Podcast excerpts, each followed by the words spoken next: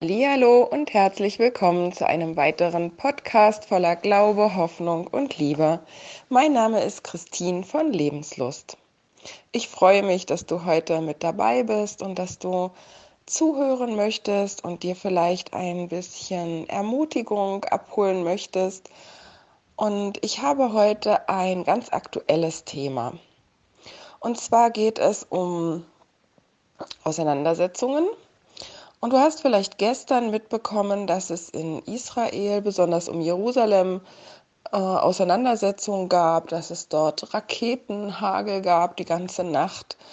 Und ähm, ja, für uns ist das ein, ein Ausdruck des, dessen, was wir im Kleinen erleben. Wir sehen große, gewaltige Auseinandersetzungen auf der Welt zwischen verschiedenen Gruppen. Aber wir erleben das ja auch in unserem kleinen Orbit, sage ich mal, in unserem Leben, dass wir manche Konflikte einfach nicht gelöst bekommen. Und äh, das ist eine ganz spannende Sache, finde ich, weil Jerusalem heißt auf Hebräisch Jerusalem.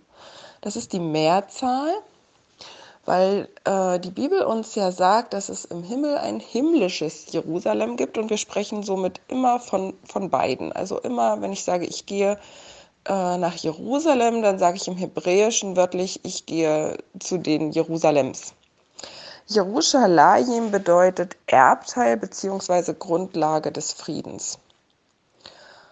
Und eigentlich klingt das wie ein schlechter Witz, wenn wir uns die Sachen ansehen, die dort gestern passiert sind, dann, dann sehen wir, da ist doch kein Frieden. Wieso ist das Erbteil oder Grundlage des Friedens? Und gerade bei den Sachen, die, die Gott dafür bestimmt hat, dass sie Frieden, dass sie Heilung, dass sie etwas Gutes in diese Welt bringen, merken wir, wie umkämpft diese Dinge sind. Und das sieht man bei Jerusalem und wir sehen das in der Familie. Denn auch die Familie, diese kleinste Zelle zwischen Vater, Mutter und Kindern, die soll eigentlich ein Ort des Friedens sein, ein Ort der Erholung, der Ermutigung, der Liebe. Und auch dort merken wir, dass dort Kämpfe, Auseinandersetzungen und verschiedene schwierige Sachen durchaus auch vorkommen. Wir hatten das ja beim letzten Mal schon so ein bisschen betrachtet und heute habe ich euch einen weiteren Aspekt dazu mitgebracht. Ähm, und zwar gibt es eine ganz spannende Stelle im Alten Testament. Es geht darum, dass es in, in Israel oder in den anderen Ländern ja vor, sagen wir mal, 4000 Jahren schlecht möglich war, Verbrechen aufzuklären, wenn es keinen Zeugen gab. Wenn es Zeugen gab, dann sagt uns die Bibel auch, soll man sich nie auf einen verlassen. Der kann ja irgendwie noch eine Rechnung mit demjenigen offen haben und eine Falschaussage machen, sondern es müssen zwei, drei Zeugen da sein. Und wenn es aber keine Zeugen gab, dann war es oft schwierig und Gott empfiehlt dann bestimmte Zeremonien oder dass man zu ihm betet und ihn bittet, diese Sache aufzuklären. Denn Gott möchte gerne, dass Klarheit herrscht. Und so gibt es eine spezielle Zeremonie, auch wenn es in der Familie die Frage gibt, ob äh, oder in der Ehe, ob die Frau äh, fremdgegangen ist. Das gilt natürlich umgekehrt auch für Männer, aber es ist für die Frau beschrieben, weil die Frau ja das Baby zur Welt bringt und der Mann nicht weiß, ist es jetzt mein Kind oder ist es nicht mein Kind. Und er hatte dann die Möglichkeit, äh, mit der Frau zu dem Priester zu gehen. Und dann wurde dort eine Zeremonie durchgeführt, die absolut erstaunlich ist. Und zwar schrieb der Priester einen Abschnitt äh, der Bibel, also der Tora, des, der ersten äh, Bücher Mose, auf einen Zettel. Diesen Zettel legte er in ein Glas Wasser, so dass die Tinte sich im Wasser auflöste und damit auch die Namen Gottes, die dort geschrieben waren in diesem Abschnitt. Der Name Gottes ist etwas absolut Heiliges und wir wissen, dass wir ihn nicht missbrauchen dürfen, dass wir ihn nicht auslöschen dürfen, dass mit diesem Namen Gottes eine Verantwortung verbunden war. Und Gott selbst ordnet das hier an für den Hausfrieden, für den Ehefrieden. Ist er bereit, seinen Namen löschen zu lassen, damit Klarheit herrscht. Und das ist etwas, was mich so sehr berührt, weil Gott möchte, dass es Klarheit gibt, weil er weiß, dass nur Wahrheit zum Frieden führt. Und so sagt es uns ja auch Jesus später, die Wahrheit wird uns frei machen. Und er sagt noch mehr ganz erstaunliche Sachen. Er, er sagt, er ist nicht so, dass er in, äh, in, in manchen äh, versteckten Gassen irgendwas flüstert und das darf man nicht weiter sagen, so wie es ja in, in dysfunktionalen Familien ganz oft vorkommt, dass es so ein, so ein Schweigeabkommen gibt, es darf nichts gesagt werden, es soll alles vertuscht werden.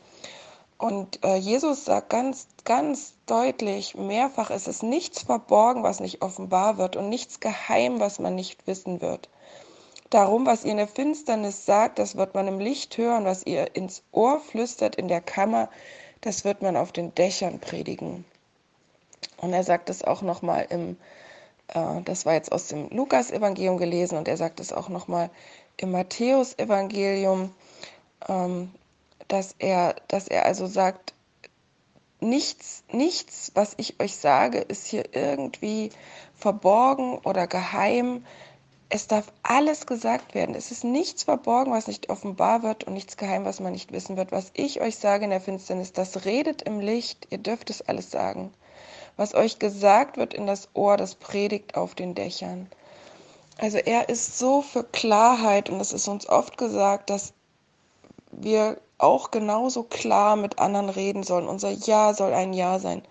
Unser Nein soll ein Nein sein. Wir sollen nicht, wie wir es von Politikern oft sehen, so drumherum reden oder irgendwie uns rauswinden, sondern wir sollen ganz klar und ganz offen sein. Und wenn es solche vertuschten Sachen gibt, und bei uns in der Familie gab es, gab es die, und ich habe viele Jahre darunter gelitten, dann sagt Gott, dass wir ihn bitten dürfen, dass er dort Klarheit reinbringt, dass er dort aufdeckt.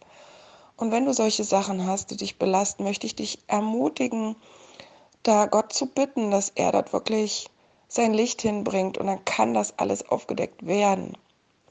Und genauso möchte ich ermutigen, dass wir eine Grundlage des Friedens sind, indem wir ganz offen, ganz klar sind, ganz ehrlich indem wir nicht irgendwie Sachen vertuschen oder heimlich irgendwelche Sachen treiben, sondern dass unser Familienleben einfach eine ja, eine Stätte ist, wo man offen und ehrlich miteinander umgeht, wo man ermutigend, wo man wertschätzend miteinander umgeht.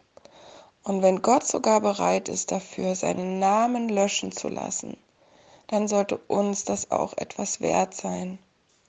Und ich wünsche euch einen gesegneten Tag in eurer Familie, mit euren besten Freunden oder mit den Menschen, die euch am nächsten stehen und wünsche euch diesen klaren Umgang, diese klaren Worte und einfach ein ganz, ein ganz herzliches, offenes Verhältnis. Seid gesegnet.